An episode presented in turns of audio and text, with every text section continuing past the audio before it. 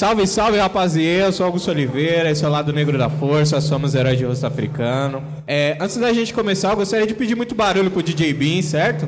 Uou!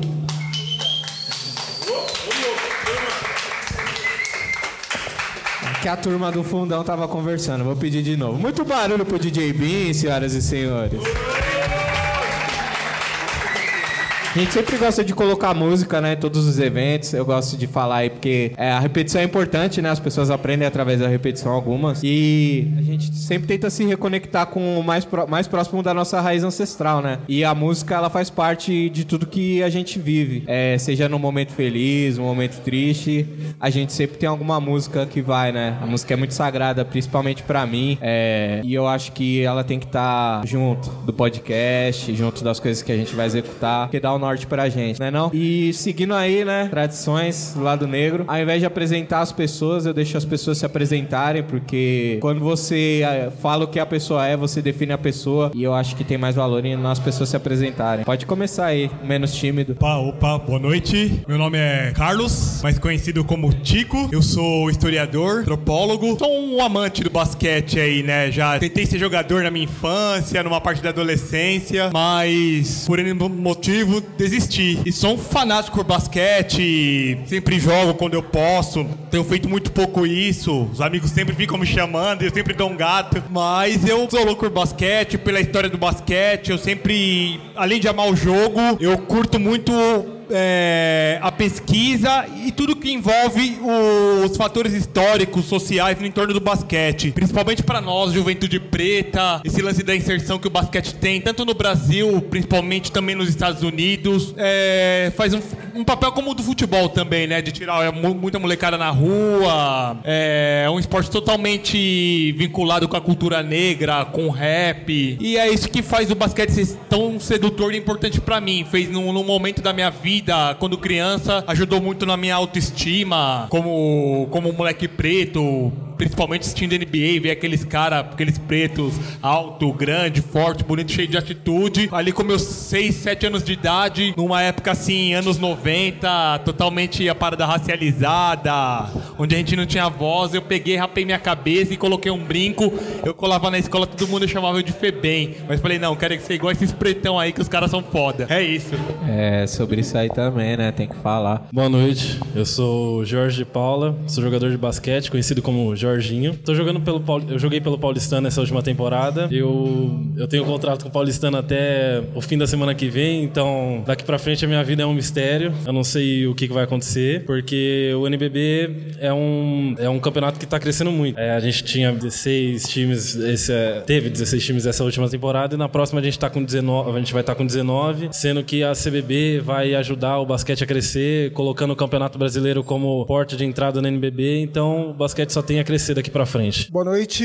É, meu nome é Marco Quadros. A cultura urbana me conhece como Dengue. Tenho 47 anos de idade. É, o meu berço, eu nasci na, na, na, na, cultura do rap. Meu tio é o Maurício Black Mad. Eu tô nisso aí desde a década de 80. Eu, eu respiro, eu amo a cultura hip hop. E dentro desse, desse envolvimento, eu acabei me envolvendo com, muito com streetwear. Tive uma das primeiras lojas legais de, de, de streetwear na galeria do, do rock. Eu acabei me envolvendo muito com a consultoria, com consultoria de, de várias marcas no começo da, de, dos anos 2000, assim, com muitas marcas de streetwear que estava vindo para o Brasil. Nenhuma delas era a Indie One, onde eu já vendia a marca. Eu acabei introduzindo, dando startup da marca no Brasil, introduzindo uma nova cultura e impulsionando dando a, a, a cultura streetball no Brasil. Pô, que louco, né, mano? Um painel diverso, né, mano? Tem vários segmentos, desde o do profissional até a pessoa que trabalha no streetwear, até a pessoa que joga basquete de rua, até a pessoa que joga mal pra caramba, que sou eu. Não sei se deu pra perceber, né? De todos nós. Mas é, estamos reunidos aqui para celebrar esse esporte que não é o esporte número um do Brasil, mas a gente tem um encanto, né? Principalmente a gente que gosta de rap. Eu acho que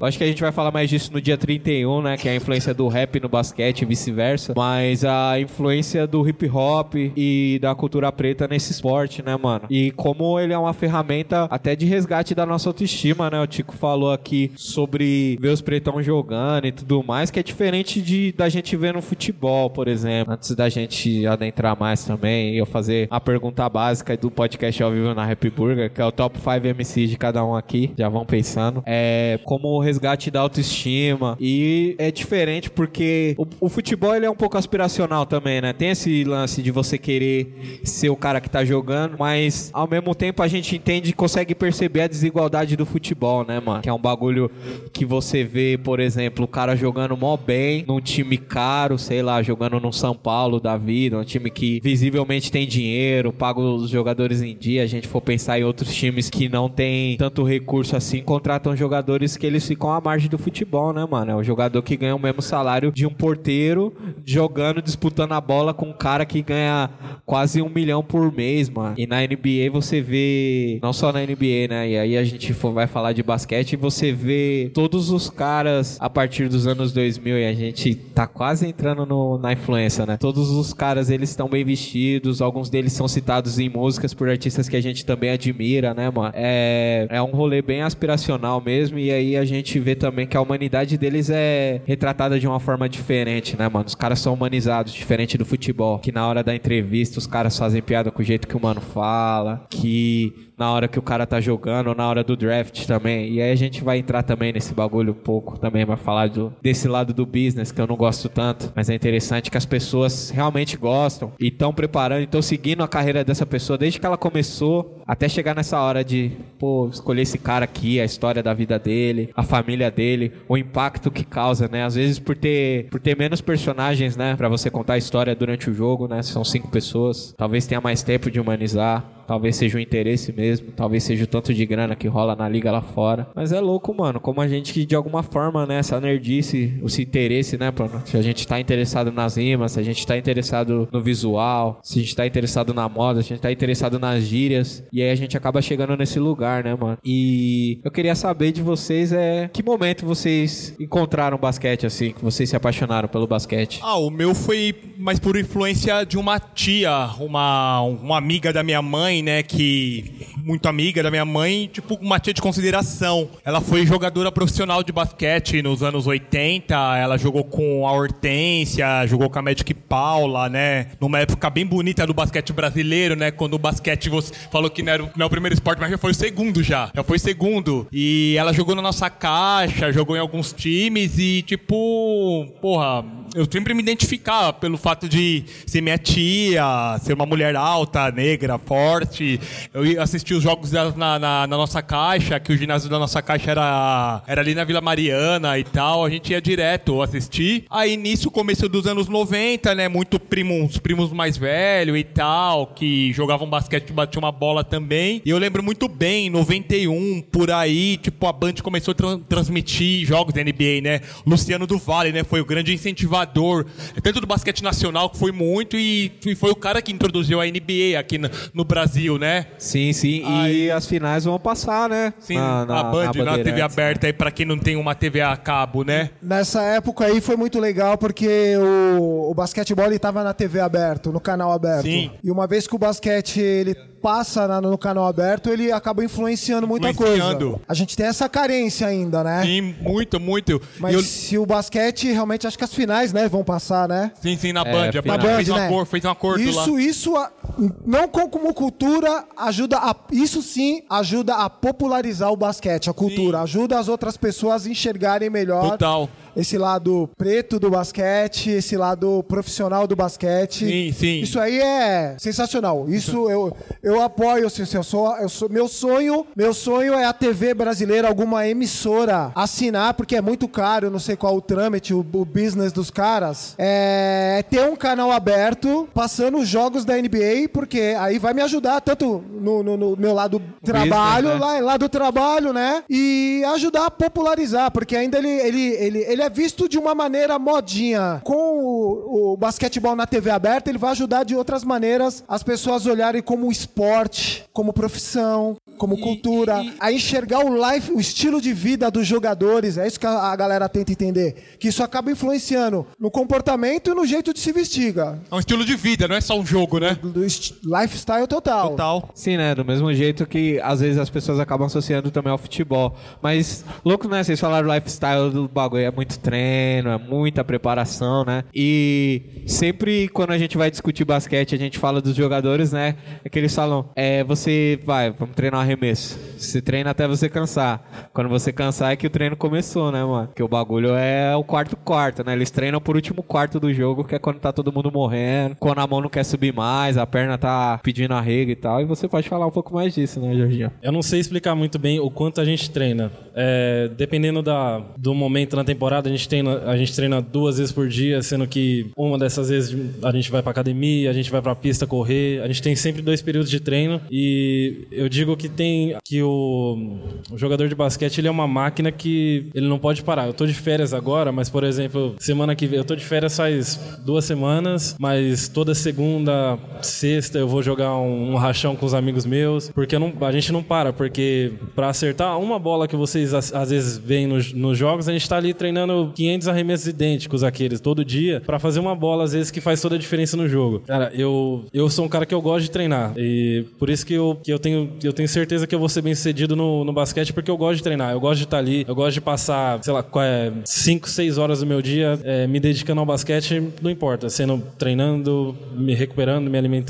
Então, eu, eu vivo o tempo inteiro pensando é, como eu posso me tornar um jogador, um, um jogador de basquete melhor. É, e como você se apaixonou pelo basquete? Quando, assim, você, tipo, chegou na sua vida o basquete? Eu, cara, eu comecei a jogar com 7 anos, mas quando, quando me apaixonei mesmo, quando eu vi que era aquilo que eu queria fazer na minha vida, foi aos 12. Porque eu vi que o, cora- o coração do jogador supera um monte de coisa. Por exemplo, força. Pra... Eu, com 12 anos, não tinha, não tinha noção que eu tinha força pra arremessar uma bola do meio da quadra. Mas na final do Campeonato Paulista, era, eu jogava em São Bernardo, comecei a jogar em São Bernardo. Na final do Campeonato Paulista, a gente tava perdendo de dois pontos, aí faltando três segundos, a bola veio na minha mão e eu tive que chutar uma bola do meio da quadra e a bola caiu. Aí tudo aí foi aquele alvoroço só. Eu fiquei um- uma semana com o coração acelerado porque eu, eu nunca tinha eu nunca tinha passado pela, pela aquela emoção, eu só tinha visto no- nesses highlights de NBA. Então foi bem, eu acho que foi nesse momento que eu me apaixonei. É bem cinematográfica a jogada, né? Tem muito filme também, né? Você mandar a buzzer beater lá e bem difícil. E Dengue, você? Quando, como você se apaixonou e quando ele chegou na sua vida?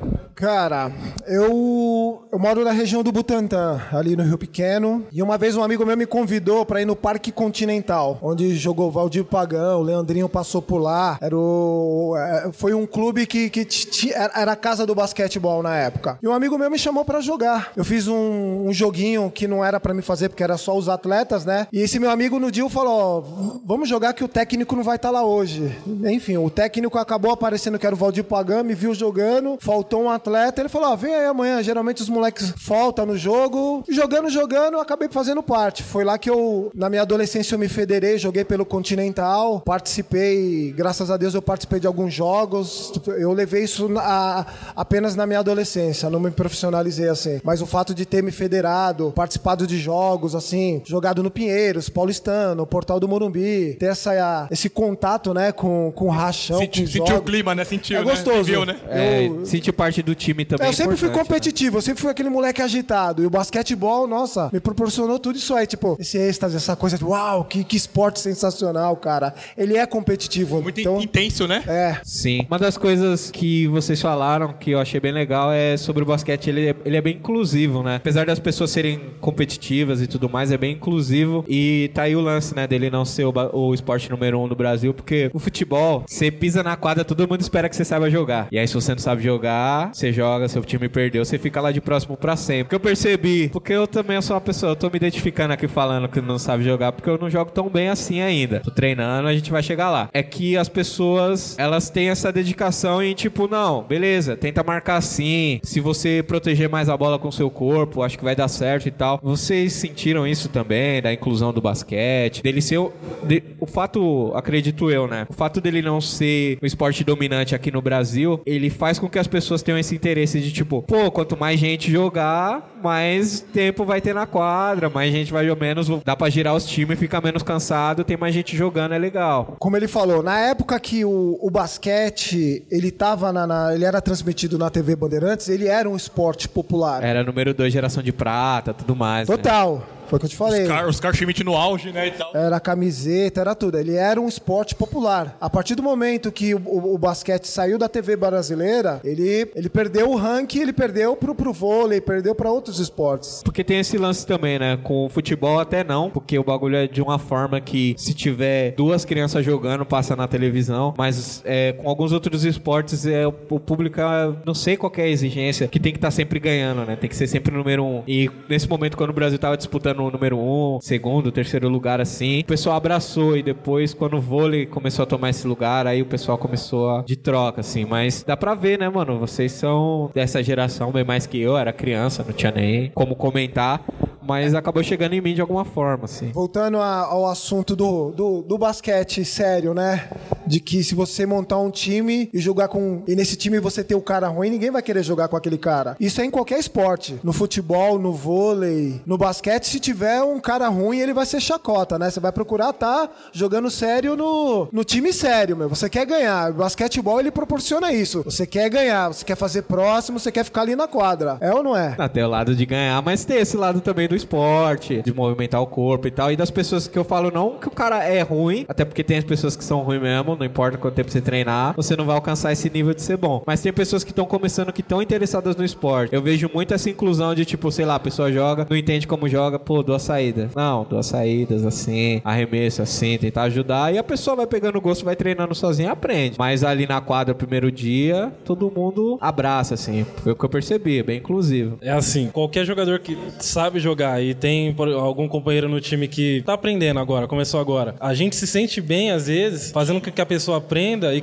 com que a pessoa faça uma cesta, por exemplo. Aí, às vezes, você fica mais feliz pela pessoa ter feito a cesta do que ela mesma. Ela não entende que você conseguiu, que você foi um bom professor pra ela e que você fez ela chegar num objetivo que pra, naquele momento é, é bem simples, mas que pode ser um, primeiro passo pra ela daqui a uns anos tá, sei lá, vai todo, todo fim de semana lá no Parque do Ibirapuera e eles têm um time deles lá. Aquela pessoa começou de algum, de algum jeito. Hum, Talvez ele- a pessoa não, não jogou federação, não, não treinou num time, num time sério. Às vezes a pessoa começou jogando ao lado de algumas pessoas que queriam ajudar ela só. Sim, até porque todo jogo é o primeiro jogo de alguém, né, mano? E esse bagulho, né, mano? E também entra, acaba entrando, né, infelizmente, a ausência da, da, da mídia em massa, né, do basquete nessas mídias em massa, acaba gerando uma elitização, né, mano, do, do esporte, assim. Aí a gente não vê tantos de nós jogando, por exemplo, nas ligas brasileiras, né, mano? Porque é difícil de você ter esse acesso, é difícil também do dinheiro chegar, do financiamento chegar pra essas pessoas. Nem no seu caso, você jogou, tipo, mano, sete anos você já tava jogando. Tem o apoio da família conta e tudo mais. É mais fácil, sei lá, um pai acreditar na escolinha do, do Esporte Clube Corinthians Paulista do que acreditar, sei lá, mano, no Mirim do Paulistano, no Mirim do Pinheiros e tudo mais, por essa exposição, né, mano? E aí o único contato que eles têm é NBA, mas, tipo, mano, tem coisas aqui. Tá acontecendo basquete aqui, né, mano? Mas querendo ou não, você falou desses clubes tradicionais, assim, que sempre foram clubes cen- centenários, né, aqui do Brasil, igual Paulistano, Pinheiros, Hebraica. Na real, quem segurou o basquete no Brasil até agora foram esses clubes, cara. Assim, foram esses clubes os mais tradicionais, clubes centenários, clubes elitizados. Sim. Foram os que nunca deixou o basquete morrer, realmente, assim, no, no seu social e tudo mais. Aí nisso, as equipes, as equipes, vai, as equipes que já têm time vinculados em futebol, clubes de regatas, já era uma opção o basquete. E muitas dessas equipes, num passado, tiveram clubes e estão retomando agora de novo. Igual o Corinthians voltou com seu clube São e tudo Paulo, mais. Flamengo. Mas, querendo ou não, esses clubes elitizados, que são meio segregados até, foram clubes que nunca deixaram o basquete morrer, ou o vôlei, outras modalidades até. É bem louco, isso que é bem. É. É. difícil, né, de você entender, porque nós não tá, mas o bagulho tá e é a oportunidade da gente chegar, né, mano? Como que lida com esse bagulho? Como que você lida, mano? Você que tá lá e às vezes até tem. É que é estranho, né, mano? Se você ligar na NBA, você vai ver uma maioria de jogadores pretos, né, mano? E aí, se você ligar na NBB, você não vai ver essa mesma maioria. Como que você lida com esse bagulho? Aí que pergunta difícil, né, mano? Caramba. Você falou que os pais não acreditam nos filhos jogando em clubes como o Pinheiros, Paulistano. Não, não que eles não acreditam. É que a, a falta de acesso a, ao esporte, a entender que o esporte ele é sério, a entender que é um trabalho, assim como você ser um atleta que joga futebol, você ser um atleta track, que você salta em distância e tudo mais. Tirando o futebol mesmo, que as pessoas, ah, beleza, meu filho joga, ele é excepcional e vai ganhar um milhão. É muito difícil você ter um pai ou uma mãe acreditar nesse, nesses outros esportes que eles não têm esse mesmo flash, né? Aqui no Brasil. É muito difícil. Você falou de Pinheiros e Paulistano. Eu, por exemplo, eu sou de Diadema. Eu comecei a jogar num poliesportivo que tinha a três quarteirões da minha casa. Só que meus pais, eles foram atletas. Eles foram, eles foram jogadores de vôlei. Não se profissionalizaram, pararam com 21 anos, mais ou menos. Então, eles, eles tinham uma pequena noção que o, o basquete podia ser alguma coisa na minha vida. Só que demorou para isso virar realidade. Então, você imagina é, os pais dos meninos que não, tiver, nunca tiveram contato com esporte. Eles não têm noção. É, as, as pessoas chegam para mim e falam: Ah, você é jogador de basquete? Eu falo, sou. É, e você vive disso? Eu falo, sim, eu vivo disso. Então as pessoas não têm noção que um jogador de basquete, ele, um jogador de basquete profissional, ele, ele, ele ganha, ele pode ganhar dinheiro. Ele é um, ele é um atleta de ponta. E não só o jogador de basquete, qualquer atleta, dependendo. É, não, eu não vou falar nem depende da modalidade, depende do empenho dele. As pessoas não sabem o, o quanto um, um jogador de basquete pode ser grande na vida, um jogador de vôlei, uma saltadora de distância. Vou, vou deixar um comentário aqui para minha namorada que tá ali. Ela é saltadora, ela faz salto triplo, faz salto de distância e as pessoas não, é, não sabem que isso pode. Que, que você tem um plano de carreira para você viver só disso, para você se sustentar só disso. As pessoas pensam que esses esportes são esportes de gente rica, né, mano? Que é tipo, ou a pessoa tá fazendo é extremamente recreativo, ou a pessoa ela já tá suave, tem um fundo, tem um dinheiro que tá sempre caindo ali. Se não aquela parada, ah, eu jogo basquete, ah, mas você trabalha com o quê, né? Tipo, ah, eu jogo, é, jogo é bico, vôlei, né? mas você trabalha com o quê, né? A galera não consegue pensar Fala, que é... você pode ser um atleta. Na real, você falou que a sua namorada é atleta, né? Eu sou atleta de final de semana também. Meu hobby é. Eu fui, migrei um pouco pra corrida porque meu joelho não dava mais para jogar. 2016, 2017 eu fui campeão de corrida de obstáculo. Eu fui o propulsor também. Bravos Reis, essas corridas Bravos. assim. Ganhei, tô ganhando. É difícil ser atleta no Brasil, cara. Ainda mais quando você. É difícil, é difícil. Eu tenho muito, eu tenho muito amigo grandão, 2 e 10. Você olha, e aí, meu, tá jogando basquete? Pô, teve que. Não deu pra ele no basquete, tá trabalhando de segurança. Alguns que tem, tem, tem, uma, tem, tem um estudo, outros que não tem. Eu já vi em olhares de jogadores ou de atleta, a, a, a, como eu poderia dizer? Aquela frustração, sabe, de não ter ganhado grana com, com, com aquele esporte que ele ama, certo? É, é,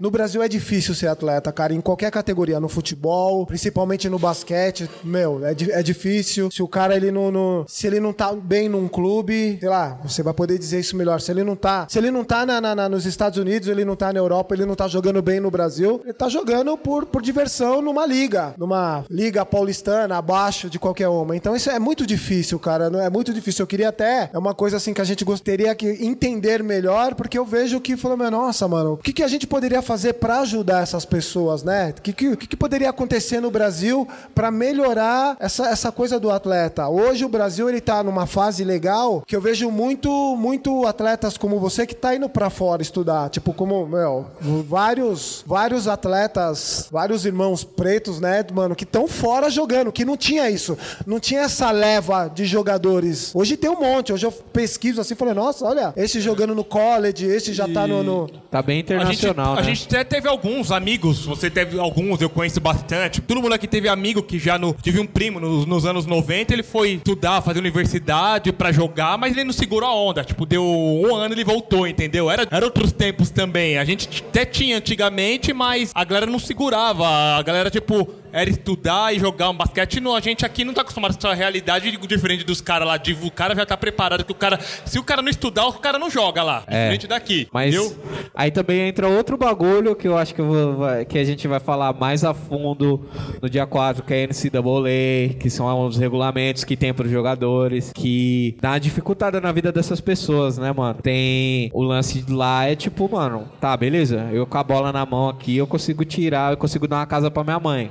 Aqui também é possível, só que você vai ser a exceção da exceção da exceção, independente do seu ramo de trabalho, o que, que você segurar na mão, é, tem essas dificuldades. Aí imagina você que, que tem um atletismo, destaque atlético e acadêmico mínimo para você ingressar numa universidade lá, você pensa, pô, o bagulho vai cantar agora. E aí os caras vai e te fala, mano, você vai ficar quatro anos sem ganhar dinheiro, você vai ter que jogar você vai ter que treinar 8 horas por dia e estudar 6 horas por dia. Tipo, mano, não é isso que os caras tá pensando. O cara pensou, pô, beleza, pagaram minha passagem, cheguei lá, vou ganhar. E não é bem isso. Tem essa, essa etapa do meio, ganhando zero reais e zero dólares pra viver lá fora e tal. E o que a gente vê também é muito jogador de fora vindo pra cá, assim até jogando aí NBB e tudo mais. Você pode falar com mais propriedade porque você convive aí. Ó, eu acho que o maior problema é que assim, lá, qualquer escola que você for lá, ela tem uma quadra, uma baita estrutura, melhor que muitos clubes aqui do Brasil, muitos mesmo. Desde o ensino fundamental e chegando no, no college, no, é, isso daí fica maior ainda. Tanto é que os públicos de jogos da NCAA são maiores que da, da, NBA, que da NBA. Então, porque isso vem, vem desde baixo. Por exemplo, a, a minha escola, a minha, eu estudei numa escola pública no ensino fundamental que não tinha quadra. Então, como que um, um moleque que vai estudar, estuda a, a vida inteira numa escola pública que não tem quadra, vai ter acesso ao basquete sem que ele, ele conheça um amigo que jogava não sei onde? É difícil, é difícil você colocar, fazer a iniciação das pessoas no esporte aqui no Brasil. E falando, falando do, dos Estados Unidos, lá eles ficam, eles ficam um tempo sem ganhar dinheiro mesmo. É, é proibido você pagar um jogador lá no, durante o, o universidade, a, né? na é. universidade. Só que eles têm tudo. Eles têm moradia, alimentação, tudo por conta da universidade. As universidades lá são muito ricas. E por isso que é, eles não têm essa grande preocupação. E você falou que muitos saem de lá e vêm pro Brasil. A média, a média de idade que eles vêm para cá é entre 23, 25 anos, que é quando eles acabam os estudos lá e eles começam a se profissionalizar. Mas antes disso, eles não têm a necessidade de, de ganhar dinheiro. Porque, porque, por exemplo, se, não, se o basquete não der certo, não der certo para eles, eles usaram o esporte para conseguir uma, um, ah, um ofício, né? É. Para conseguir, uma, conseguir uma outra profissão. Então, Sim. as duas coisas caminham, caminham muito bem lá e ah, diferente daqui que não ou é um ou é outro. É, que tem, tem um porém aí, uma questão também ideológica, né? Porque os caras não recebem, porque a universidade fala que eles têm que jogar. Tipo, ah, já tô pagando, já tô te dando o estudo. Que não é assim, né? Que quem trabalha em troca, trabalhou, recebe. Quem trabalha em troca de moradia, a gente fala que é escravidão, né? Aí não é tão legal. E como você mesmo disse, né? Os jogos da NCAA dão mais ingresso do que a NBA. Os caras vendem mais ingresso do que o LeBron e do que o Curry e eles não vendem nenhum dinheiro desses ingressos. O técnico ganha 10 milhões e o jogador não pode ganhar um 10 mil, tá ligado? Meu problema com a NCAA é tipo isso. Tudo bem que os caras estão oferecendo educação, os outros bagulho e tudo mais, mas trabalho, oh. trabalho recebe. Os caras estão lá, jogam bola, tudo bem. Educação é um mais. E é uma porta pra liga, que o Lebron pulou e depois que ele pulou aí não pode mais, porque tem que ter esses quatro anos dos atletas lá rendendo esse dinheiro também pra NCAA. Tá? É, nessa parte eu sou, eu sou contra o que acontece em um aspecto. O jogador, pra ele, pra ele entrar na NBA, ele tem que passar por um ano de universidade. Eu acho que esse daí é o único problema, porque até então... Mas mesmo assim, os jogadores que, que são bons o suficiente pra entrar na NBA e depois só um ano de universidade, eles vão. Eles não perdem quatro anos. Eu vou, eu vou colocar entre essas, perdem. É, quatro anos estudando na universidade. Mas esses outros jogadores, por enquanto, eles vão se desenvolvendo para na hora deles se profissionalizarem, eles estarem no, no auge deles. Tem. Eu vou citar um jogador só, o Buddy Hill. Ele tá no Sacramento. Ele foi um jogador que ele foi pra NBA no quarto ano de, no quarto ano de universidade dele. Porque no primeiro ele era um jogador qualquer. No segundo. Ele era mediano, né? Mais ou menos. No terceiro ele se destacou. No quarto ele era o melhor. Então tem os prós e contras. É ruim para os jogadores que são excepcionais saindo do ensino médio, mas é bom para esses jogadores que não têm um, que não tem que não tem carreira profissional, porque internacionalmente, para você entrar na NBA, você pode entrar com 18 anos. Mas esses jogadores já, já jogaram profissionalmente desde os 16, é diferente. Mas para esses que só jogavam, jogaram contra high school e tudo contra mais. high school, às vezes é bom para eles passar quatro anos na universidade, sendo sustentados pela universidade e melhorando no basquete. Sim, sim, acho importante. É um debate interessante. Eu vou mais pelo direito trabalhista que trabalho recebe. Mas esse lado do esporte, lógico que ao mesmo tempo que eles estão lá, eles estão recebendo educação, é um ponto importante, como eu disse. E tem esse lance de pegar ritmo e tudo mais. Como você é um atleta de alto rendimento e eu não sou, você vai entender bem mais que eu. E agora trazendo pro Brasil, vamos falar dos rachão aí, das quadras de rua. É, você falou da Indy One, mano. O meu arrependimento da infância barra pré-adolescência foi quando eles vieram pra cá e eu não fui. Foi a primeira vez. Cara, foi é... 2000 De 2000 a 2010, o mercado teve o mercado nos Estados Unidos, as marcas urbanas e as marcas do streetwear, a maioria delas estavam sendo vendidas, foram vendidas para grandes grupos. A era de ouro também do streetwear. E uma das histórias legais da End One, ela foi vendida para um grupo, para um grupo grande da Ásia e o escritório saiu de Nova York e foi para Los Angeles. E nesse, nesse, nessa, nessa transição de vender a marca, os caras mandou embora todos os pretos. O designer mandou, o videomaker mandou todo mundo embora. Os caras matou o lifestyle da marca. Então a marca desapareceu. Até o período de 2006, eu não sei se você foi no evento no ginásio do Ibirapuera. Foi esse que eu queria ter ido, eu não fui, meu irmão foi É, essa marca, trabalhar com essa marca, na época que eu fui convidado, eu tinha loja, já, já fazia umas réplicas das fitas VHS. E quando eu fiz o contato com um dos donos, que, o cara que tava trazendo a marca pro Brasil, eu, tipo, meio que eu me ofereci para trabalhar na marca. Falei, cara, eu, eu entendo dessa marca, eu gosto dessa marca, eu jogo basquetebol e tal. Enfim, eu acabei fazendo parte do time. E aí foi desbravador demais, porque era muita informação legal que eu tinha com a marca. É, inclusive, um, o cara que, na, na- que criou a Indie One, ele tá trabalhando na Indie One de novo. Ele trabalhou na Tommy Boy, ele trabalhou, ele foi diretor de marketing de toda a criação da Oracles Records. O cara trabalhou na Lounge, ele foi responsável por toda a campanha de marketing do Wu-Tang Clan, entendeu? E eu não, não sei se você lembra, se vocês lembram, no mixtape da Indie One tinha várias músicas legais da Oracles. 199 do Common, tinha várias.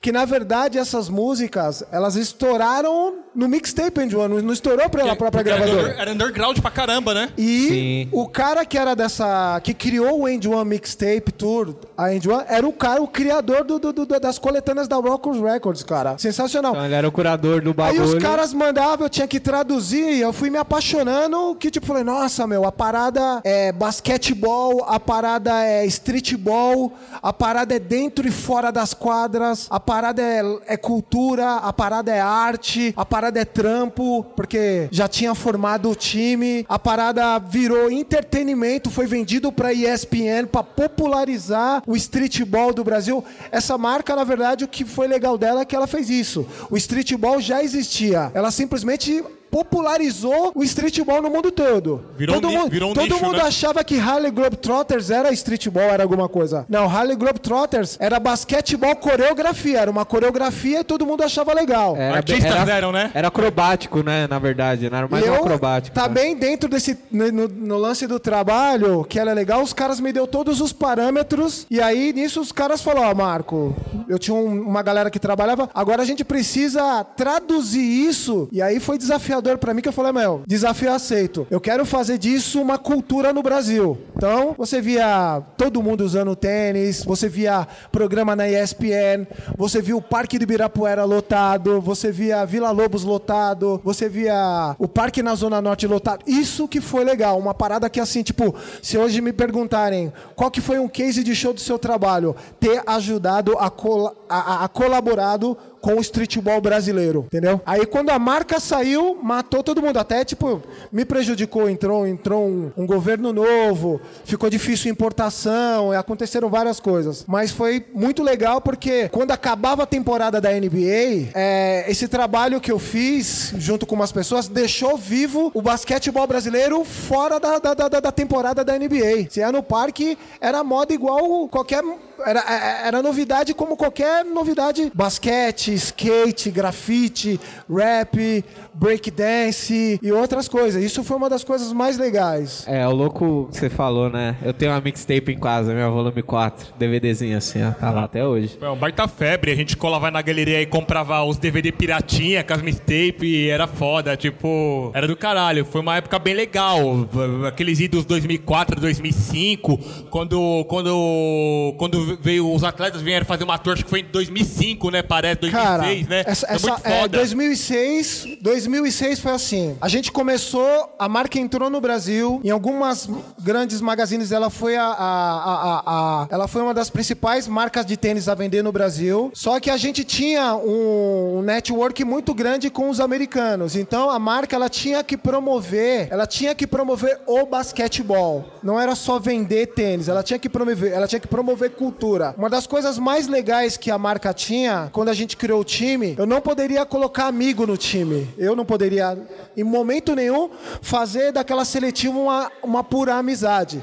Eu tinha que fazer uma seletiva diante de várias pessoas e dar vaga para um garoto que merecia aquela, aquela vaga de estar no time. Não é à toa que um dos primeiros jogadores que a gente teve foi o Bauruzinho. O moleque era de Bauru. E numa visita, um jogador da N1 viu um moleque no Ibirapuera e falou: Eu lembrei de um moleque lá de Bauru. Cadê esse moleque? A gente teve que ir atrás do moleque, buscar o moleque em Bauru e explicar pro moleque: Ó, os caras querem você. Então, meu, é. foi sensacional. Depois disso, do, do, do Ibirapuera, o que, que foi legal? Isso despertou a curiosidade de todo mundo. Todo, mano, quantas ONGs de basquetebol não apareceu no Brasil? Por causa do streetball. Quantos projetos sociais, quantas coisas. O, o, o, basquete ficou aceso, entendeu? Isso ajudou bastante. É uma das coisas que eu gostaria que ter ficado. É uma pena o que aconteceu. Abaixou a popularidade, caiu de novo. Aí acho que entrou a. Eu participei no, no período de, de, de, de 2009 da NBB no Brasil.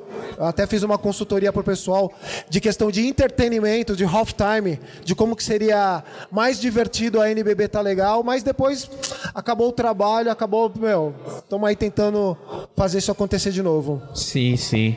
O que eu acredito que dificulte muito a permanência desse tipo de esporte de ginásio é a descentralização que acontece é muito grande, né, mano? É muito descentralizado se a gente for pensar os esportes aqui no, aqui no Brasil, né, mano? Sempre tem um campeonato estadual, aí depois tem um outro campeonato, tem uma Copa, e aí a gente vai pensar na liga de basquete, é tipo, mano, só pode ter esses times, e esses times vão jogar aqui, e aí você sempre vai ver o estádio lotado, porque, tipo, lógico que você tinha até 1977 você tinha a ABA. E aí depois ela foi absorvida pela NBA, que foi o plano, sempre foi o plano. Mas é esse lance de você ter um mini monopólio, assim, que é tipo, tá, beleza. O basquete, você quer ver basquete, é isso aqui que você vai ligar. E aqui é muito, apesar de ser pulverizado, ser interessante, porque tem mais oportunidades, você tem mais times, você tem mais opções. Quando a gente tá falando de entretenimento massivo, você tem que vender um bagulho. Aí você fala, pô, tem esse aqui, mas tem a outra Copa, que nem a gente tava falando, né? A gente tá jogando, tá tendo jogo da NBB e tá tendo a Copa Ouro, né? Então, tá tendo, tá tendo a final do, do NBB e tá tendo a final da Liga Ouro que pode ser decidido hoje, por exemplo. Eles Sim. podem levantar o troféu hoje. Só que não tá sendo transmitido por nenhuma emissora. A final da NBB tá sendo emiti, é, transmitida por três hoje e no sábado vai ser transmitida por quatro. Tudo bem, é, vai atingir o público maior, mas e o, mas e o pessoal da Liga Ouro que ano que vem vai estar tá jogando NBB? Eles não têm, eles não têm suporte nenhum, eles estão meio esquecidos. Sim, é poderia ter um, uma liga só, sim, contemplando sim. todos os times. Pô, é, por exemplo, igual no, no, no futebol, os caras transmitem até a Série C, por exemplo. Os caras é interessante. Aí a gente tava falando, pô, é pô, legal pra caramba transmitir a NBA né, na TV aberta, né? Por que também não transmitir a NBB também, né? Tentar ela virar um nicho, popularizar mais o basquete, esse, esse, essa retomada do basquete, né? No, no social, no, no imaginário das pessoas, né? Também, né? É, porque é dinheiro, né? Pros caras é interessante, é outro esporte, é outra camisa que o São Paulo, que o Flamengo vendem. E aí é o acesso do Paulistano, do Pinheiros, que são clubes, não clubes igual a gente tem aí, né? Mais ligados ao futebol e tudo mais, mas que podem entrar nesse lugar. E outra, é um clube grande, é um clube de futebol, São Paulo. O, o público que atingir é muito grande. Todo, todo, jogo, todo torcedor de São Paulo, mesmo que seja de futebol, como aconteceu com o Corinthians, que eles entraram no NBB esse ano, eles vão assistir o jogo. Então, e ginásio, e ginásio a... cheio, né? Lotado. Sim, o ginásio deles não é nem tão grande assim, mas as pessoas que querem assistir de casa, qualquer toda a família tem um, um corintiano, um palmeirense, um são paulino, um santista. Então, e, e, esse moleque ia começar a assistir que ia ver que fora o futebol, ele tem outro ele tem outra modalidade para ele torcer, mas ele não sabe porque ele tá, tá esquecido. Ninguém sabe que o, que o São Paulo de basquete, o basquetebol de São Paulo tá jogando hoje. É verdade, né? Porque o futebol nós sabe como que tá jogando, né? Tô até chateado, mas tudo bem. Eu acho que é um caminho também, né, para massificar o esporte, a gente ter esse acesso menos difícil, assim, né? Porque aí você vai no ginásio. Onde tem ginásio por aqui? Tem um ginásio perto ali? Hoje a gente tem uma arena ali no Corinthians Itaquera, você tem uma no metrô Barra Funda, você tem outros lugares, você tem o Pacaembu e tudo mais que você pode frequentar. Esses ginásios, eles são acessíveis? Se eles são acessíveis, a gente tá acostumado a entrar? A gente não tá acostumado a entrar, né, mano? Nunca foi feito esse convite pra gente também, né? Tem esse lance. que a gente esquece, porque, tipo, sei lá, se a pessoa é apaixonada pelo esporte, pra ela tudo é fácil. Mas como que a gente deixa fácil pra essa pessoa que é, que pode ser, né, um possível fã de basquetebol, possível fã de, de vôlei, possível fã de atletismo, assim, É. onde que entra essa divulgação, né? É, mas aí é um trabalho, né? É um trabalho de que a gente tem que é, começar pela base, né? É um trabalho que vai muito da cultura. Se o país não tem uma cultura de esportiva, não vai. Por exemplo, a gente pegar o exemplo da, da, da, da geração de ouro do, do basquete argentino ali do começo dos anos 2000, é, que foi é, vice-campeão mundial, eliminou os Estados Unidos lá na semifinal do Mundial, foi campeão olímpica. Aquela molecada ali que foi campeã olímpica ali, medalha de ouro no- na, na Olimpíadas de Atenas, eliminou os Estados Unidos também nas Olimpíadas, os caras jogavam junto desde do, é, de criança, tipo nos clubes ali da. Vários clubes ali, é, vários times de futebol também, que tem clubes de basquete também, os caras se conheciam de- desde criança e conseguiram uma medalha de ouro, um vice-mundial, conseguiu uma e duas medalhas de bronze em Olimpíadas nas próximas. E, e vários ali chegaram na NBA. O Manu Ginóbili, você coloca hoje a nível de basquete mundial, falando de América Latina, ele já é o maior jogador da América Latina. Nem, nem mais Oscar Schmidt, é o Manu Ginóbili pela história que ele fez na NBA e na seleção argentina. Sim, entendeu? sim. Eu vejo muito isso também, né? Se a gente for pegar a história do Jorginho, que ele é um atleta legado, né? Ele é legado de dois atletas. O- Você também acaba sendo legado, né, da sua tia. Eu não sei também você, né, se tem alguém, alguém que na sua família te incentivou a praticar o esporte, ou se você chegou ao esporte sozinho, mas aí na sua continuação, na sequência da sua família, seja através de irmãos, primos e tudo mais, vão ser legados do, su- do seu incentivo e tal, né, mano? Eu meu caso também eu tive que conhecer o esporte sozinho. Os outros esportes, né? Porque futebol todo mundo leva, aí tem vários a todo lugar, né?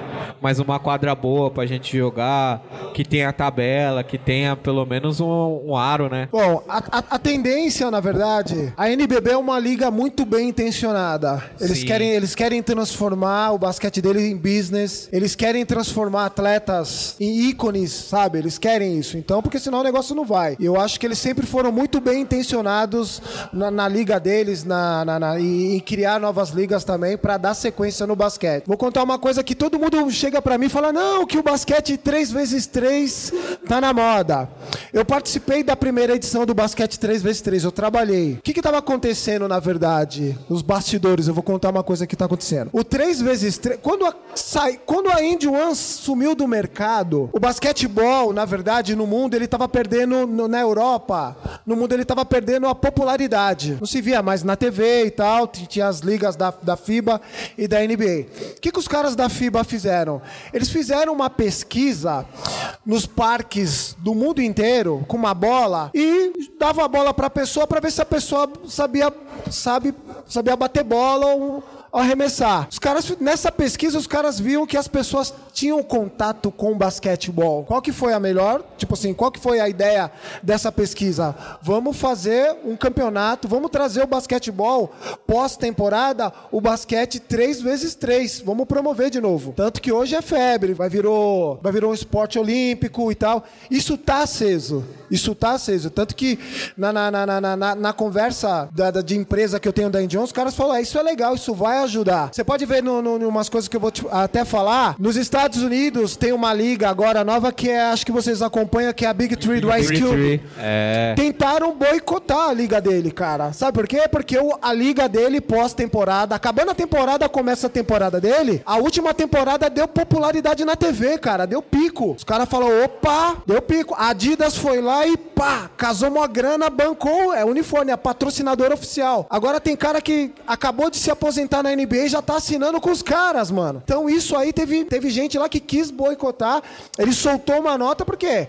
Pra você ver o nível. Então é basquete 3x3 nos Estados Unidos, é a liga do cara que vai crescer, que é a Big Three, mais a NBA, a WNBA entra, meu. A D-League, né? Que é a É, inferior, né? O basquetebol, ele tá assim, cara. Ele tá, ele tá stay high, ele tá voando. Ele tá voando. Então, eu acho que assim, tanto nos Estados Unidos e no Brasil, que eu tô te falando, da NBB, precisa ter um trabalho. Precisa ter um trabalho de divulgação, de ajudar a popularizar, a, a popularizar, a encontrar novos, os local heroes, os ícones, sabe? Sim. Transformar, tipo, meu, tem um cara que tem, merece ser capa, merece isso no paulistano. Tem, infelizmente a gente não tem isso, sabe? A gente não tem aí tardes de autógrafo. Quantas pessoas descobriram, tipo assim, como aquele didato, isso aquela emissora não mostra, mas acho que alguém pode me corrigir. Quantos anéis, tudo bem, a Hortência colaborou pro basquetebol brasileiro. Isso é sensacional. Mas quantos, ultimamente a gente teve aí a Janete, né, que recebeu um prêmio na Europa, entrou pro Hall da Fama. Ela tem quatro anel da NBA, meu. Você não sabe isso nos Estados Unidos, quando você vai fazer matéria com o cara, respeita o cara que o cara tem quatro anel, cara. É. O cara tem quatro temporadas, entendeu? É, quantas temporadas o Nenê ganhou, tá, trabalhou, né? Quantas? Doze temporadas? Não, já tá na 17 já. 17, a gente tem um cara. Isso aquela TV não mostra. Mas a gente tem o cara, o atleta brasileiro mais bem empregado na NBA, mano. Bom pro basquete brasileiro é. Bom mundialmente para divulgar o basquete brasileiro é, cara. E isso ninguém mostra direito, tá ligado? Sim. É... Todo mundo criticou o cara, mas ninguém sabe quantas multas, quantas críticas, o quanto o cara sofreu pra estar lá fora. Porque até então todo mundo tava criticando. Eu sou fã desse cara, ele é ícone pra mim. Mastro, vai se aposentar aí, ó, com méritos de vários jogadores americanos. Isso, por quê? Tem um trabalho, meu filho. É, o respeito de também ficar tanto na liga, né? Porque é um esporte extremamente competitivo.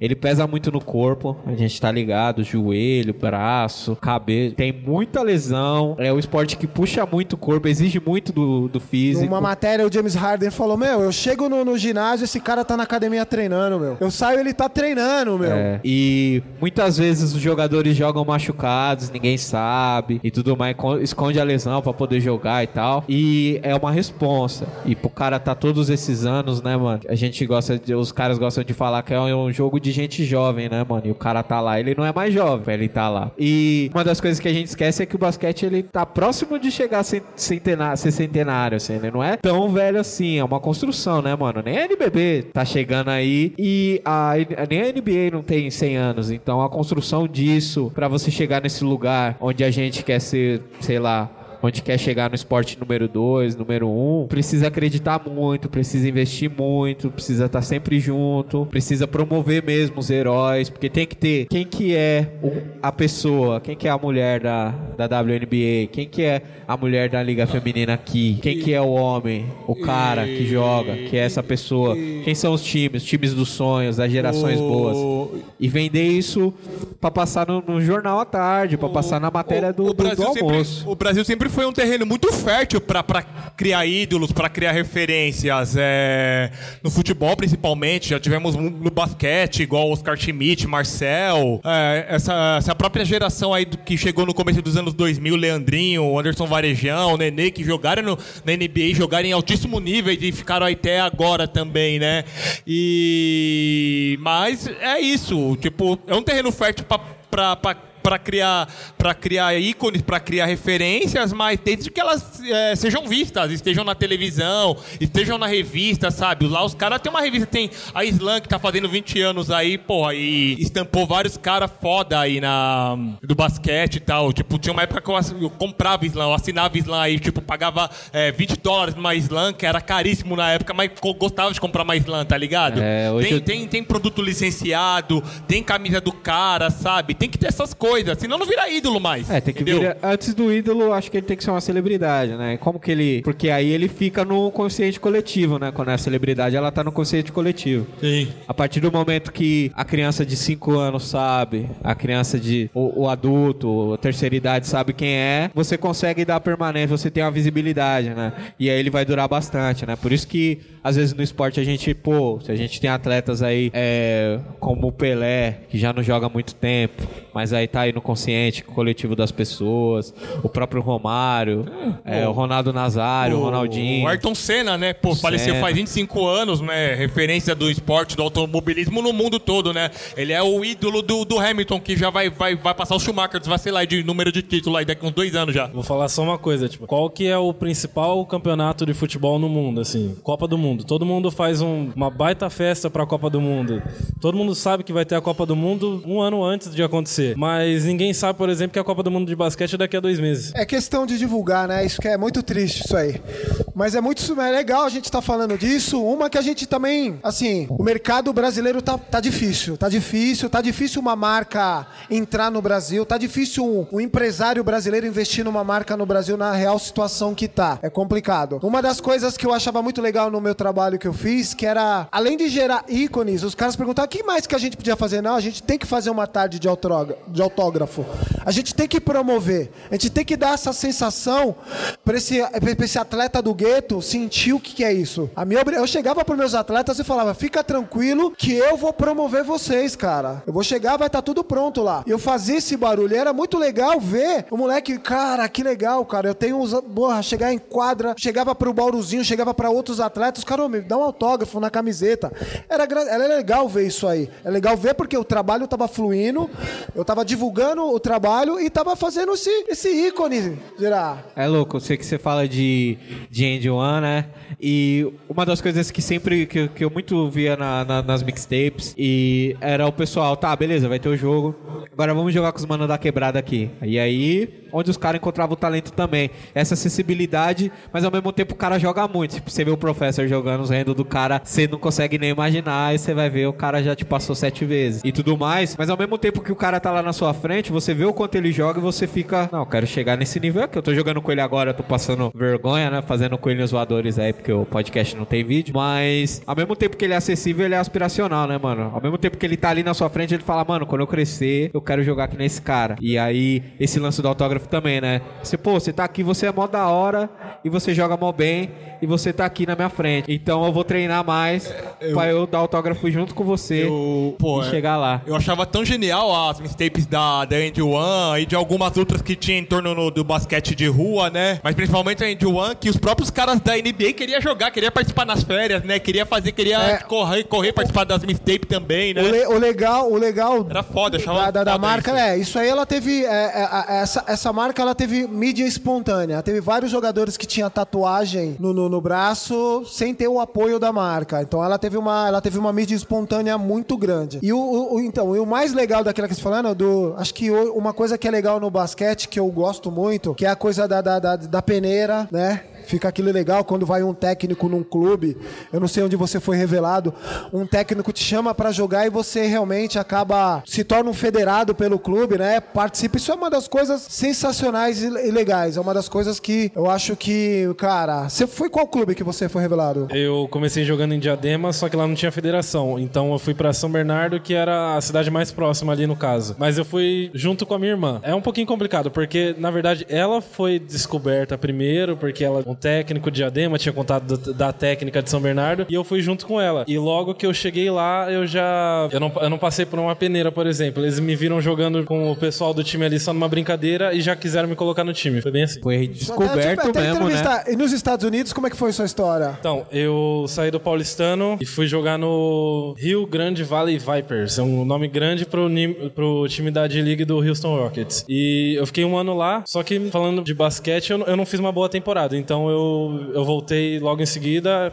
Antes disso, eu tinha assinado dois anos com o Paulistano, então eu joguei um ano, fui para os Estados Unidos, voltei e joguei mais um. Mas, falando de experiência de vida, acho que eu dei um salto muito grande. E fora que, por mais que eu não jogasse muito lá, eu treinei, eu treinei demais, eu treinava muito, eu não tinha um dia de folga lá. Aqui, às vezes, a gente fala, não, vamos tirar dois dias, dois diazinhos de folga, não sei o quê. Ah, não, folga, treina de manhã, folga à tarde. Lá eu treinava o tempo inteiro porque eu percebi que era a única coisa que eu tinha, que eu tinha para fazer e eu tinha que evoluir de algum jeito, eu não podia perder um ano de basquete. Então eu aproveitei toda a estrutura de lá, na D-League, que é infinitamente melhor do que aqui, infelizmente, que é a liga de desenvolvimento da NBA, para desenvolver meu basquete para dar meu próximo passo, que no caso foi aqui no Brasil de volta. Não, é louco. Foda. Ter a estrutura, a tecnologia, né? Pessoas é, voltadas e focadas, né, mano, em desenvolver o atleta também, fazem toda a diferença, né, mano? Quem gosta de assistir esporte de alto rendimento sabe que quando o cara tá lá 100%, 200% focado naquilo, quando tem uma equipe focada em desenvolver. É um projeto, né, mano? Que a gente tá falando aqui. Pro basquete chegar no nível que a gente quer, que a gente espera, das pessoas saírem é, com uma com uma jersey, sei lá, mano, do Jorginho, e sair com a nova do Varejão jogando pelo Flamengo e tudo mais, é tempo, e é dinheiro, e é investimento, e é paciência. Não vai ser da noite pro dia. Mas você vê toda essa máquina girando pro basquete acontecer deve ser bem louco, né? Ainda mais você que, mano, vive o bagulho, tá ligado? Você que vive o bagulho tem uma pessoa que estudou e se preparou e que a decisão da carreira dela foi: eu quero trabalhar para fazer o basquete desse time, desse espaço, o melhor possível, assim, pelo esporte. Isso é louco. E aqui a gente não tem tanto disso porque às vezes o cara que é preparador físico não foi a primeira opção dele ser do basquete, porque não é o que dá mais dinheiro. E às vezes a pessoa. Aí às vezes ou a pessoa sacrifica paixão por dinheiro ou dinheiro por paixão, né? Tipo, às vezes a primeira opção do cara é trampar no basquete, da, da, da, da mina é trampar no basquete como um preparador, preparadora física, e ela, pô, preciso pagar aluguel aqui, então vou lá no futebol. Então, ah, vou lá nesse outro esporte que eu não gosto tanto, vou lá no boxe, UFC, sei lá, e tal. E como que foi, mano, você ter de perto essa estrutura que é voltada mesmo, as pessoas se preparam, fazem curso para falar, ó, vou cuidar do atleta de basquete e o atleta de basquete exige esses cuidados e tal. Cara, a primeira diferença que eu vi foi que a comissão técnica de lá é muito maior. Os técnicos, eles não têm esse instinto de superior, superioridade sobre os atletas. Por exemplo, aqui, o, o head coach, o, o técnico, ele se acha tão superior, superior ao atleta que às vezes ele menospreza, ele não tá nem aí, ele faz o trabalho dele, tá ali, dá o treino durante uma hora e meia, duas horas, vai embora, às vezes nem fala com, a, com o atleta. Lá nos Estados Unidos, eles, tiveram, eles tinham muito mais contato com a gente. Por exemplo, o, o técnico principal pegava rebote para fazer série de arremesso o tempo que eu pedisse para ele ficar. E ele tinha mais quatro assistentes que faziam as mesmas coisas. Então, eles tinham essa preocupação que o próprio atleta se desenvolvesse não, e não, import, não tava importando o tempo que ele ia ter que ficar ali junto com você. Ele era humilde o suficiente para colocar uma regata e uma bermuda e ficar ali na quadra com você duas horas fazendo série de arremesso e era isso que ele precisava fazer para ganhar o jogo. É porque quando você ganha, o time ganha, né? Quando o time ganha, ele ganha. E aqui no Brasil o que acontece é que o, muitos atletas precisam ter isso. Eu acho que é o primeiro passo para você, você ser bem sucedido. Você ter a, a vontade de treinar e fazer o, o, o algo a mais para você ser diferenciado. E lá, é, aqui os técnicos esperam que você tenha isso. Se você não tiver paciência, ele tá ali, ele vai receber o salário dele em dia para ele tá bom. Lá não. Por exemplo, é, aconteciam algumas brigas lá entre técnico e jogador que eles falavam: ó, sinceramente, o meu salário aqui é muito baixo, eu não preciso disso para viver, mas eu quero ver você sendo um jogador que eu fui, por exemplo. Que lá, por exemplo, o assistente técnico era o Joseph Blair. Lá, né, nos Estados Unidos ele não é muito conhecido, mas na Europa ele, ele já foi MVP de Euroliga. Ele era um cara que tinha um status no basquete muito alto e que ele estava ali sendo assistente técnico da D-League. Inclusive, ele foi campeão dessa temporada da D-League com o Vipers. Ele passou de assistente para técnico principal. E na temporada, temporada passada que eu tava lá, ele falava: Eu não preciso desse dinheiro, mas eu quero ver vocês se desenvolvendo e serem bons jogadores. Da paixão pelo esporte. Quando somada, né?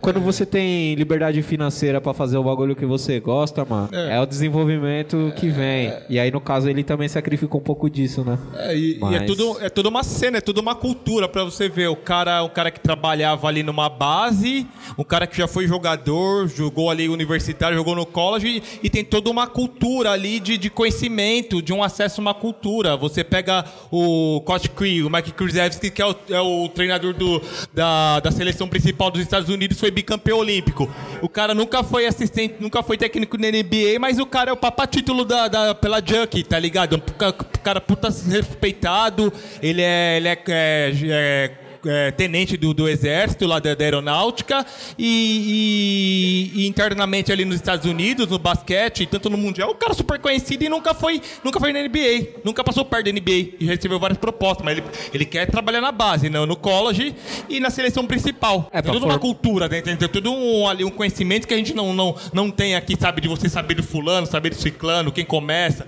o cara que tá ali no, no, no, no primário ali com 12, 13 anos, a galera já sabe quem é, que esse menino vai ou não vai, tá ligado? Ah, fora que lá os caras Foda. são nóia de estatística, né, mano? Eles gostam, mano, eles vão pegar a base e ter esse registro, né? Porque a gente tem aqui, a gente sofre muito apagamento das nossas coisas. É uma cultura, é um estilo de vida. De né? você registrar quantos arremessos, quantas roubadas de bola, desde o, do, desde o primeiro, desde as primeiras séries e tudo mais, até o high school. O cara tem todas as estatísticas de todos os jogadores, ele consegue determinar, tem estudos, né? Porque as pessoas são focadas mesmo no esporte.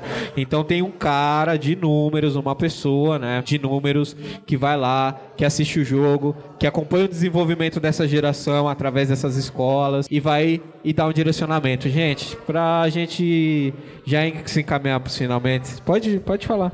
Uma das coisas legais que eu achei muito legal numa coletiva de imprensa, o ano passado o Kevin Durant falou: Olha quantas coisas legais estão acontecendo aí, ó. Videogame, bolacha, tênis, boné. Tem muita, conta, tem muita coisa acontecendo. E em metáforas ele estava reivindicando a, o dinheiro que ele estava ganhando.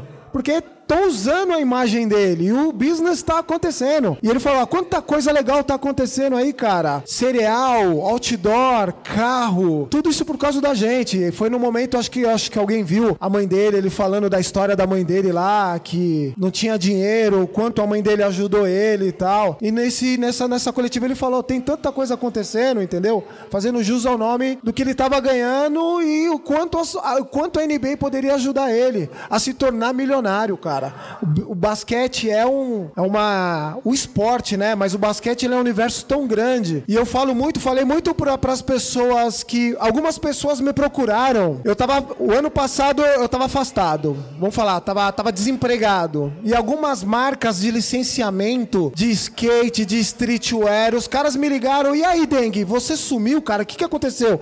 A marca de skate. Eu tô com uma marca de basquete aqui, vem aqui.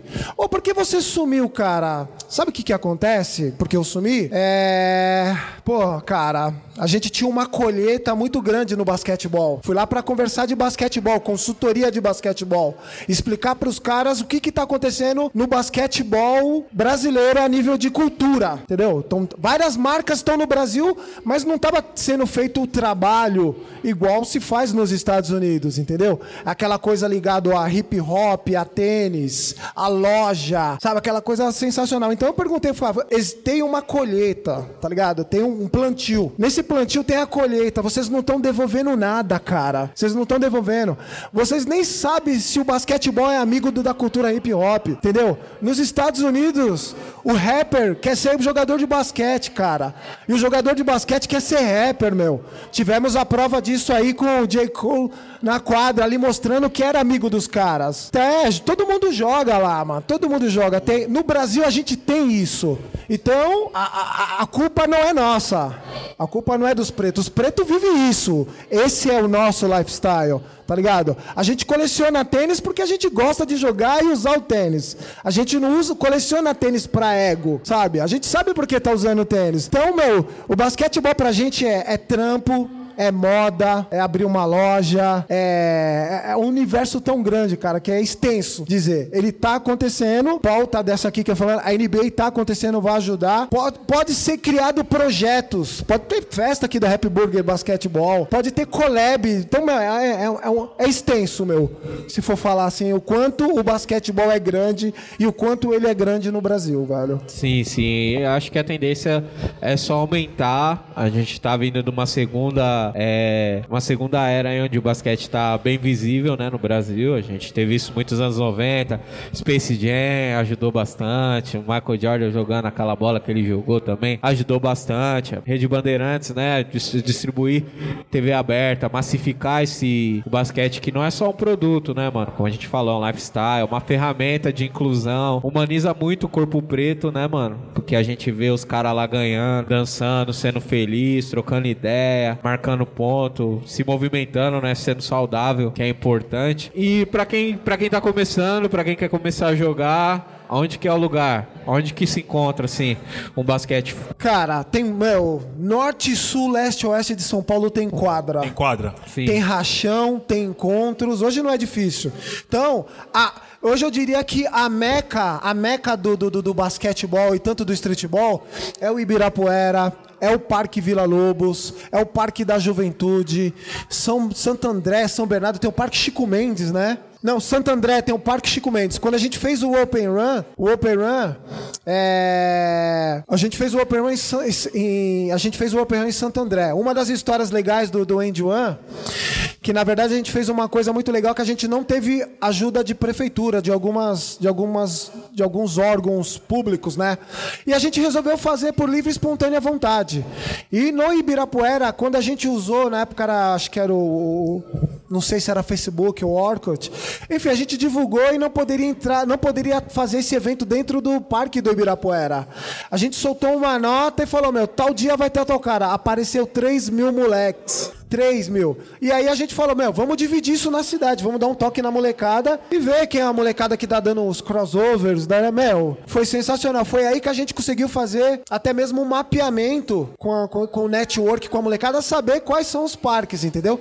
Hoje tem vários parques, então a meca hoje desses do basquete brasileiro, aqui pelo menos em, no Rio de Janeiro tem, tem a, a, o Aterro, Praia do Flamengo, tem vários e outros lugares, mas hoje Parque Vila Lobo Parque do Ibirapuera, Parque da Juventude e, o, e, acho que isso no ABC o Chico Mendes são os parques onde acontece os rachas de São Paulo. É, louco. Vocês não vão correr não, viu? Fala aí, seu top 5 MCs.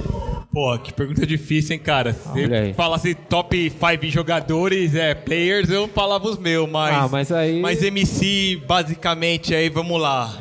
É, meu primeiro é, porra, um cara que ditou cultura ali na costa leste dos Estados Unidos. Podem discordar comigo, mas para mim acho que um dos MCs mais influentes, torcedor do meu Knicks aí, que tá numa draga lascada e um, um, um grande, tipo, aspirante, entusiasta do, do esporte, do basquete principalmente, o Five Dog, que Deus o tenha aí, né? Falecido Five Dog aí do Atari Quest. Número um pra mim, porra, deve estar tá rezando lá pelo nosso Knicks lá que tá precisando, né? Ele era um amante total é, de falar nas músicas sempre do Knicks e tal, e principalmente de basquetebol. Meu primeiro, é, vai. Bullshit and Hope as the day goes low, né? Sim, Isso sim. Mesmo. O meu segundo é de, de preferência mesmo, que é um cara que eu gosto de escutar muito e de uma banda que eu gosto muito, que faz muito sentido pra mim, que é o The Far Side, é o Link Tree. Acho a voz dele, o estilo dele muito peculiar e tal meu segundo. É, gosto também do pós, também do De La Soul, gosto pra caralho. Aquela música ali, Breaking Down, que eu conheci ali o De La Soul ali com meus 9, 10 anos de idade ali, 9, 9 3 ali, 9 4, foda pra caralho. Terceiro, né? Gosto muito também de um cara que é unanimidade, né? O Notorious Big. É o Big. Tipo, paizão aí, né? É. E mais um. É o quinto. É, Não, na verdade tem mais é, dois. Pode né? fazer uma, lista de 30 aí, vai. Eu coloco aí, vai. Mas eu gosto pra caralho também de um cara assim também, que eu gosto pra caralho do, do estilo dele. E no, e no auge era difícil de pegar o menino Kate Moore. E também gosto pra caralho dele. Gosto pra caralho. Mais um que todo top 5 tem 6. É. Mais um? Caralho. É. Mais um, mais um. Zé, todo top 5 tem 6 pessoas, você sabe. Cara, né? é. é a lei. Vai, vamos colocar um cara que, que aspira bastante, tanto pela postura, pelo engajamento aí na cultura. Hoje em dia ele anda um pouquinho apagado, não tão inspirado, mas é um cara muito importante. O Yasin Bey, Mos Def, vai. Olha aí, fechou. Tem, top 5 MCs. Cara, eu vou deixar a homenagem. Essa semana eu tem acontecido, tem tanta coisa nova no mercado, né? Eu vi alguns caras até na gringa reclamando dessa cena nova e tal. Então, eu tô dando. Voltei pros meus olhos pra, pra era de ouro, década de 90. Eu vou deixar minha homenagem assim pro Curtis Blow, que é, meu, acho que foi o, o propulsor do, do, do rap pro basquete, o cara que criou uma letra com amor e mostrou pro mundo que o basquetebol e o hip hop estão unidos. Eu sou fã, sou fã nato, sou, sou New York Knicks nato. Minha homenagem vai pro, pro Patrick Wilgin, que, que até hoje no draft estava participando lá no Maior Influência. Sou fã do cara, sabe? E uma das músicas que eu postei esses tempos no meu, no, no, no, no meu Instagram foi o The Who All Stars, é, Soul in the Hole, que é uma parada que não tem a festa que não toca essa música, que alguém não lembre. Essa aí todo mundo Clássico chora. Né? Oi? Essa aí todo mundo chora. É os clássicos. Canta de olho fechado. É. É. um, Uma, uma, das, uma das músicas também que eu, que eu gosto muito, que na época, é, é, hoje ela, hoje a crew é a Death Squad, antigamente era a Hit Squad, e Mike Tyson entrava, vários caras rebeldes do esporte entravam com essa música, The, The Headbanger, do, do, do, do, do, do MPMD. Essa é o que eu tenho a dizer, cara, que são os melhores sons, assim, que eu, pra quem conhece e quem não conhece, vai lá, é. pesquisa, que isso aí foi um, uma influência gigante. É, já vai correr não, vai ter que falar cinco mais um, que é o reserva. Corre não. Treina, treina ouvindo o quê? Amigos, Lil Baby. Treina ouvindo o quê? Você treina ouvindo o quê? Manda aquele som pra gente, vai. Não vai falar? Vai, vai, vai negar? Vocês falaram muito bem, vocês homenagearam muita gente boa aí. E eu prefiro, e eu prefiro deixar, a- deixar esse bate-papo aqui e terminar por cima, senão eu vou jogar lá pra baixo, eu vou, eu vou estragar com as coisas. Então, melhor eu ficar quieto. Ah, tá, firmeza. Eu vou, vou falar o meu, né? Ninguém. Porque tem que falar, todo mundo tem que falar. É. Meu top 5 ele sempre muda e eu não coloco número, só são cinco artistas. Então, Queen Latifah. Você tava preparado já, né? Não, é. Essa é uma pergunta que todo mundo se faz que gosta de rap. Queen Latifah, é. Pusha T, Common, Jay-Z. Ah, deixa eu pensar aqui, né, mano? Que aí é o. Talib Kweli. Não, foi não. Cinco, ah, tem mais um. Todo top 5 tem seis pessoas. E a Ivy. Ivy é braba, que todo mundo escuta a música dela e não escuta o verso dela. Que vocês sabem que música que é. Que tem o Demi. Mas é isso, gente. Muito barulho pro Carlos Chico. Chico, certo? Muito barulho pro Dengue. Muito barulho pro Jorginho. Barulho pro DJ Bin, soltou várias pedradas pra nós, certo? Barulho pro Digão, nosso engenheiro de áudio hoje. É, gostaria de agradecer também a Nick, o Gustavo, certo? A Nabi, o Fernando aqui, Rap, Rap Burger, pela paciência, pela abertura. É, gostaria de agradecer também a todo mundo que fez esse evento possível, o pessoal da Budweiser também, que tá chegando aí com a gente. Barulho aí pro lado negro da força. E. É isso, gente. Somos heróis de rosto africano e até a próxima.